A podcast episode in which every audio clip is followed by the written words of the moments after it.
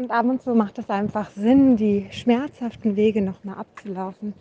Einen wunderschönen guten Tag und während ich, oder guten Morgen, und während ich diesen äh, Weg gerade laufe, der schmerzhaft ist, ähm, kommt mir der Impuls, dir einfach davon zu erzählen.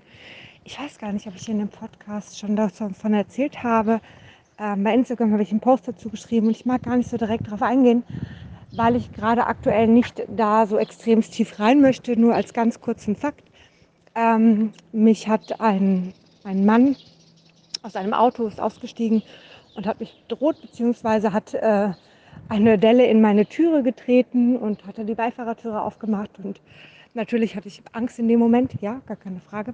Und ähm, naja, das war ein ganz schöner Schockmoment. Und äh, heute, jetzt gerade hier, gehe ich die ungefähr gleichen Wege, die ich danach gegangen bin. Und ähm, ja, es ist natürlich so, dass diese Wege wehtun und dass diese Wege auch wieder Emotionen hochholen, weil es ehrlich gesagt erst ein paar Tage her ist und es sehr, sehr knapp ist. Aber wenn du diese Wege nicht gehst und wenn du diese Wege dich zurückziehst und einfach dich nicht weiter traust zu gehen, dann wird es leider so kommen, dass du, ähm, dass du dich versperrst, dass du zumachst, dass du zu viele Abwehrmechanismen anfängst zu bauen. Ja? Als Beispiel gibt es ein ganz, ganz tolles Beispiel. Und zwar ist es, wenn man einen Unfall hat oder hatte, soll man sich sofort danach wieder ins Auto setzen. Ich setze mich übrigens gerade auch in mein Auto.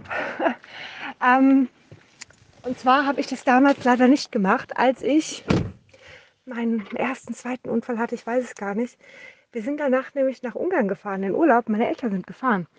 Und somit bin ich nicht gefahren, zwei Wochen nicht. Mein Auto war in der Werkstatt und ähm, ja, das Ende vom Spiel war, es war echt schwer, wieder ins Autofahren reinzukommen.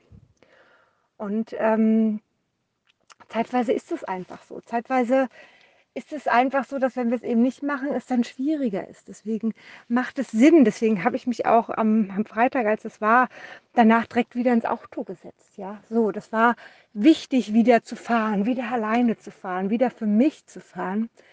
Ähm, und gerade ist es einfach spannend, auch meinen Körper zu merken. Vielleicht merkst du, dass meine Luft ist gerade echt eng. Ich bin gerade gar nicht weit gefahren, aber meine, ähm, mein, mein Körper reagiert natürlich. Natürlich habe ich viel an mir gearbeitet, ähm, den einen oder anderen Prozess schon gemacht, die Gefühle gelebt. Ich war so in einer Schocksituation halt auch. Das war echt nicht schön.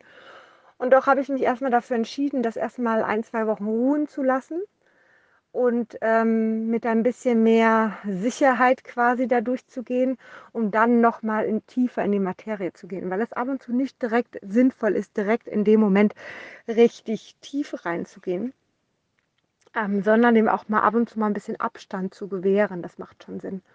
Und das ist ähm, jetzt gerade bei mir so was ich dir damit einfach sagen möchte oder was ich dir mitgeben möchte, ist, dass du Mut haben kannst, einfach diese Wege zu gehen. Denn selten passiert da an der gleichen Stelle genau das Gleiche.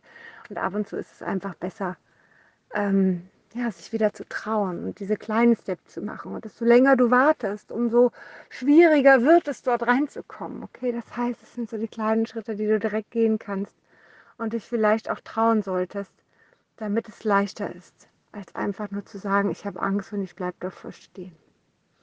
In diesem Sinne wünsche ich dir einen zauberhaften Tag, lass es dir gut gehen. Ich hoffe, ich konnte dir ein bisschen was mitgeben.